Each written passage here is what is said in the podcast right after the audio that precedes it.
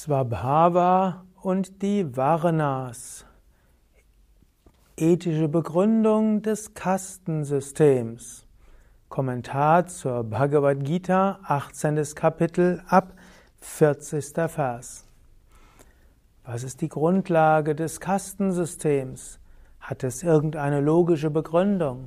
Und ist das Kastensystem letztlich auch anwendbar auf westliche Aspiranten? Darüber spricht Krishna ab Vers 40 bzw. 41 in der Bhagavad Gita. Ich lese den 40. Vers vor und danach Kommentare dazu, beziehungsweise Übersetzung und Kommentar. Natadaste prativyam va divi deveshu va punaha sattvam prakriti jairmuktam Yadebhesyatrebhirgunai. Es gibt kein Wesen auf der Erde und auch nicht im Himmel unter den Engelswesen, das frei ist von den drei Eigenschaften der Natur. Alle Wesen haben Sattva, Rajas und Tamas. Krishna hat uns in den letzten Versen aufgefordert, das Leben so sattweg wie möglich zu machen. Aber jeder hat auch etwas Rajas, hat auch etwas Tamas. Und in Wahrheit sind wir das unsterbliche Selbst, der Atman. 41. Vers. Die Pflichten von Brahmanen, Kshatriyas, Vaishyas und auch von den Shudras sind so verteilt, o Arjuna, wie es den sich aus ihrem Wesen ergebenden Eigenschaften entspricht. Vielleicht hast du schon vom indischen Kastensystem gehört, ziemlich sicher. Und wenn du jetzt allen Vorträgen der Yoga Vidya Schulung gefolgt bist, hast du auch schon etwas gehört von einer Begründung des Varna-Systems, also Systems der Kasten. Und Krishna spricht es hier auch nochmal an. Also, im Grunde genommen, je nach eigener Natur bist du entweder ein Shudra, ein Vaishya, ein Kshatriya oder ein Brahmana. Also er sagt es nachher noch etwas. Also ein Shudra ist letztlich jemand, der das Leben nicht zu anstrengend haben will. Er will nicht zu viel sich bemühen, er hat wenig Ehrgeiz. Er will vielleicht so seine Sinnesbefriedigungen leben. Wenn du jemand bist, der jetzt nicht viel Ehrgeiz hat, der jetzt nicht viel, dem es nicht um Ruhm geht, nicht um Ehre geht, nicht um Reichtum und Wohlstand, der sich auch gar nicht zu sehr bemühen will, dann bist du eher ein Shudra. Wenn du jemand bist, der gerne reich sein will, der Besitz anhäufen will und der sehr viel äh, letztlich Besitz ja, haben will, dann bist du ein Vaishya vom Temperament her. Wenn du jemand bist, dem es um die gerechte Sache geht, dem es darum geht, sich für das Gute einzusetzen, Gutes in die Welt hineinzubringen und auch Schwache zu verteidigen, dann bist du ein Kshatriya. Wenn du auf diesen Ebenen jetzt keinen besonderen Ehrgeiz hast, es dir aber mehr darum geht, hm, zu Gott zu kommen, vielleicht auch zu lehren und irgendwo herauszufinden, was es, was in der Welt überhaupt ist, dann bist du ein Brahmana. Und äh, Krishna empfiehlt dann, je nach eigener vorherrschender Guna, eben dem auch zu leben. Angenommen, du bist ein Shudra, dann wäre es gut, im beruflichen einfache Tätigkeiten zu haben und dich nicht zu überlasten mit äh, irgendwie beruflichem Ehrgeiz. Wenn du jemand bist, der Reichtum anhäufen will, oder vielleicht auch dem es um Macht und Ansehen geht, dann wäre es gut, dass du als Kaufmann in die Wirtschaft gehst, wenn du irgendwo in einem gewinnzielorientierten Unternehmen dich bemühst, dort Geld zu verdienen. Im alten Indien hieß das als Kaufmann oder auch als selbstständiger Bauer. Wenn du jemand bist, dem es um die gute Sache geht, wenn du dich um Gerechtigkeit bemühen willst und dich um, ja, auch um uneigennütziges Dienen einsetzt, dann gehe in die Verwaltung. in den öffentlichen Dienst oder auch in die Medizin, in den sozialen Dienst und so weiter. Und wenn du jemand bist, dem es um Erkenntnis geht und um wahres Wissen, dann werde, dann sei entweder tätig als Priester oder auch übernimm irgendeine einfache Tätigkeit, sodass du viel helfen kannst. Oder wäre zu einem, werde zu einem Lehrer. Hm, entweder auch in Schulen und so weiter, aber eben auch spirituelle Lehrer, Yoga-Lehrer, Lehrerin. Ja, also die vier Varnas entsprechen der vorherrschenden Svabhava, also der Wesensnatur. Und dann ergeben sich daraus auch Pflichten. Welche Pflichten soll jemand haben, dem es zum Beispiel hauptsächlich darum geht, Gott zu verwirklichen, dem es hauptsächlich darum geht, herauszufinden, was in der Welt ist. Also was sind die Pflichten eines Brahmanen? 42. Vers. Gelassenheit, Selbstbeherrschung, Mäßigung, Reinheit, Nachsichtigkeit, Rechtschaffenheit, Wissen, Verwirklichung, Glauben an Gott, das sind die Pflichten der Brahmanen, welche aus ihrer Natur erwachsen. Also wenn du jemand bist, dem es vor allem darum geht, Wissen zu bekommen, spirituelles Wissen zu bekommen und so weiter, dann bist du ein Brahmane und dann bemühe dich um diese Eigenschaften. Jetzt lasst uns hören, was Krishna sagt für die Menschen, die Kshatriyas sind, die sich also einsetzen wollen für die gute Sache, die um Gerechtigkeit sich bemühen, die uneigennützig dienen wollen, die was Gutes bewirken wollen in dieser Welt. Dort sagt er, Tapferkeit, Größe, Beständigkeit, Gewandtheit, auch das Nichtfliehen vor dem Kampf, Großzügigkeit und auch Herrschaftlichkeit.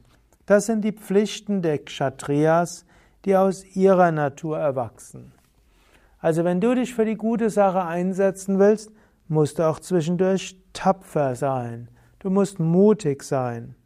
Aber du brauchst auch Tejas, heißt er hier. Das wird übersetzt als Größe, aber es heißt Ausstrahlung, es heißt Kraft, es heißt Leuchten. Du brauchst eine Begeisterung. Aber du brauchst auch eine Beständigkeit. Es nutzt nichts, tausend Dinge anzustoßen und nichts zu Ende zu bringen. Dabei aber auch Geschicklichkeit, Dakshya. Das heißt, nicht einfach mit dem Kopf durch die Wand. Es ist wichtig, dass du tapfer bist. Ja, es ist wichtig, dass du Tejas, Teja bist, also voller Kraft. Es ist auch wichtig, dass du beständig bist, aber auch gewandt bist. Aber manchmal musst du auch wissen, manchmal musst du dich auch durchsetzen. Manchmal gibt es Kampf. Für die gute Sache musst du auch mal bereit sein zu kämpfen. Aber manchmal musst du auch großzügig sein, loslassen und großzügig denen den Vorrang lassen, die mit dir sich bemüht haben. Und manchmal braucht es auch Herrschaftlichkeit, was heißt die Bereitschaft, Verantwortung zu übernehmen, Führungspositionen einzunehmen, auch aufzusteigen, nicht aus falscher Bescheidenheit zu sagen, ich lasse anderen den Vortritt. Ich kannte mal eine spirituelle Gemeinschaft, und da gab es drei oder vier, die waren eigentlich besonders fähig und die haben irgendwo gesagt, nein, wir verzichten auf die Verantwortungspositionen dort. Und sie haben gesagt, sollen das andere machen. Und dann haben das andere gemacht, die nicht so spirituell waren und nicht so hm, letztlich ausgebildet von ihrem Guru. Und danach haben diese drei sich furchtbar beschwert, dass die anderen das nicht richtig machen würden, dass sie keine Ahnung haben und so weiter. Ihnen hat dort das gefehlt, was hier Krishna sagt, Ishvara Bhava. Also die Bereitschaft, auch Verantwortung zu übernehmen. Wenn es dir um die gute Sache geht, dann sei auch bereit, dich wählen zu lassen in Ämter, dann sei auch bereit, in eine Teamleiterfunktion zu gehen, sei auch bereit, Verantwortung zu übernehmen. Und schimpfe nicht nachher darum, nachdem du selbst anderen den Vorrang, Vortritt gelassen hast, dass andere es nicht so machen, wie es eigentlich gemacht gehört. Also, das sind die Aufgaben, die du hast als Kshatriya, wenn es dir darum geht, dich für die gute Sache einzusetzen. Drittens, Landwirtschaft, Viehzucht und Handeln sind die Pflichten des Vaishyas, die aus seiner Natur erwachsen. Also wenn du jemand bist, der doch irgendwo Besitz haben will, der doch irgendwo Geld haben will, der irgendwo Ansehen haben will, dann geh in die Wirtschaft. Zur damaligen Zeit war das Landwirtschaft und Viehzucht oder Handel. Gut, heutzutage gehen ein gewinnzielorientiertes Unternehmen und bemühe dich um betriebslichen um letztlich Aufstieg und tu all das, was nötig ist, um irgendwo im Beruf voranzukommen. Also auch das kommt dann aus deiner Natur und demgemäß solltest du dich verhalten. Und Handlung, die Dienst darstellt, ist die Pflicht des Shudras, die aus seiner Natur erwächst. Wenn du also jemand bist, der es nicht zu kompliziert haben will, der weder beruflichen Ehrgeiz noch geldlichen Ehrgeiz hat, noch denkt, er will sich so viel einsetzen für andere, noch so sehr um wahres Wissen geht, dann nimm einfach einen einfachen Job an. Mache etwas, wo du schon ein paar deiner Talente einsetzen kannst, aber es kommt jetzt nicht darauf an, dass du jetzt wirklich das Ultimative herausholst.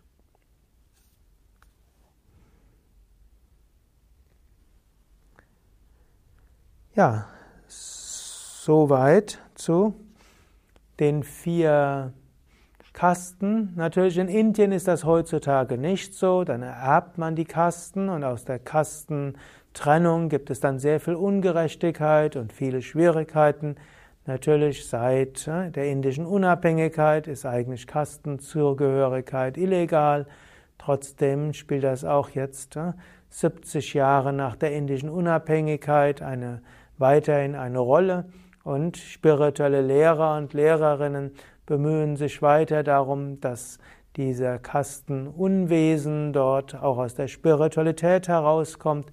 Natürlich die eher weltlichen, säkularen Politiker bemühen sich auch mindestens sehr viele davon, davon freizukommen. Aber dies ist ja jetzt kein politischer Podcast und kein politischer Vortrag, sondern es geht um Spiritualität. Und hier spielt es schon eine wichtige Rolle. Krishna sagt ja später, jeder kann durch das Entwickeln der Pflicht, die seiner Natur entspricht, Gott erreichen. Und äh, so geht es darum, wenn deine Natur etwas Bestimmtes ist, folge dem. Wenn du halt von deiner Natur aus eher Shudra bist, dann mach halt eine einfache Tätigkeit und übe trotzdem Asanas, Pranayama, Meditation und geh regelmäßig in den Ashram und praktiziere. Und so kannst du die Vollkommenheit erreichen. Wenn du jemand bist, der doch irgendwo merkt, da ist beruflicher Ehrgeiz da, dann sei erfolgreich in der Wirtschaft, aber auf ethische Weise. Also nicht durch Betrug und nicht durch über Leichen gehen vorankommen und nicht durch Bestechungen und so weiter, sondern durch Engagement und Geschick. Und wenn du jemand bist, dem das Wohl der Welt sehr am Herzen liegt, dann engagiere dich dort und habe einen entsprechenden Beruf oder engagiere dich in einer gemeinnützigen Organisation, auch wenn du dadurch weniger Geld hast. Oder sei in der öffentlichen Verwaltung und mach das wirklich mit dem, mit, der, mit dem Dienen. Oder sei tätig, greife einen Beruf, der sozial ist und so weiter. Engagiere dich auf diese Weise und sei tapfer, sei beständig, sei gewandt. Sei dir bewusst, du musst auch mal kämpfen für die gute Sache, aber du musst auch mal großzügig sein und vielleicht musst du auch bereit sein, Verantwortung zu übernehmen. Wenn du aber nur nach Spiritualität strebst, dann lebe ein entsprechendes Leben. Eventuell wird es Sevaka bei Yoga Vidya. Gib alles andere auf, lass alles hinter dir und entwickle dich spirituell in der spirituellen Gemeinschaft bei Yoga Vidya. Aber selbst zum Beispiel in einer spirituellen Gemeinschaft bei Yoga Vidya haben wir natürlich auch wieder diese unterschiedlichen Kasten, könnte man sagen. Es gibt solche, die sind spirituell interessiert, aber sie wollen es nicht zu anstrengend haben. Sie machen dann eher ihren Job, machen das, was es nötig ist. Und wenn die Seva-Zeit vorbei ist, dann vorbei. Und dann kann man ja auch noch schauen, wie man ein paar schöne Sachen haben kann und wie man ein bisschen Vergnügen im Leben haben kann. Und dann gibt es durchaus solche, die so ein bisschen Ehrgeiz haben, voranzuschreiten und durchaus auch eine gewisse Reputation bekommen, die engagieren sich dafür. Und dann gibt es diejenigen, die dann auch kämpfen für die gute Sache, natürlich allgemein zur Verbreitung des Yoga und dass Yoga weitergeht und dass möglichst viele Menschen Yoga erfahren, aber auch, dass bei Yoga Vidya die Ökologie vorankommt und dass Yoga Vidya vegan und ökologisch wird und dass wir uns einsetzen in der Flüchtlingshilfe und in der für die Kinder und für Suchtkranke und für die Heilung und so weiter. Kshatriyas. Und dann gibt es auch die Brahmanas, die wollen den ganzen Tag nur Mantras rezitieren und Schriften lesen und die Zeit in Sadhana verbringen und vielleicht auch noch spirituelles Wissen weitergeben. Und auch hier gilt es, diesen verschiedenen Anliegen gerecht zu werden. Meine persönliche Meinung ist auch, dass das nicht von Geburt an bis zum Tod ist. Es gibt auch Menschen, die haben mal eine Vaishya-Phase, eine Shudra-Phase, eine Kshatriya-Phase, eine Brahmana-Phase. Und auch denen gilt es, bis zum gewissen Maße gerecht zu werden und trotzdem eine Beständigkeit zu haben. Jetzt überlege selbst, bist du zusätzlich zur Spiritualität eher ein Vaishya, der also auch, dem auch berufliches Vorankommen wichtig ist?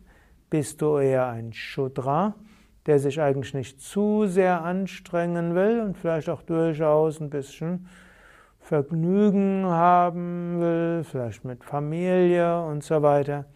Bist du eher ein Kshatriya, dem es um Gerechtigkeit und gute Sachen, Ökologie oder Ethik und so weiter vorangeht?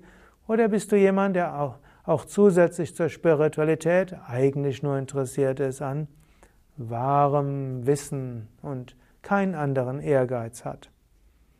Ja, so kannst du überlegen. Du kannst auch überlegen, ob du immer so in deinem Leben warst oder wann deine Shudra, Vaishya, Kshatriya und Brahmana Phasen waren oder auch sind. Ja, soweit für heute. Mein Name Sukadev von www.yoga-vidya.de. Wenn du dich noch mehr damit beschäftigen willst, lies doch die Verse direkt in meinem Buch, die Bhagavad Gita für Menschen von heute. Dort findest du auch die Wort-für-Wort-Übersetzung.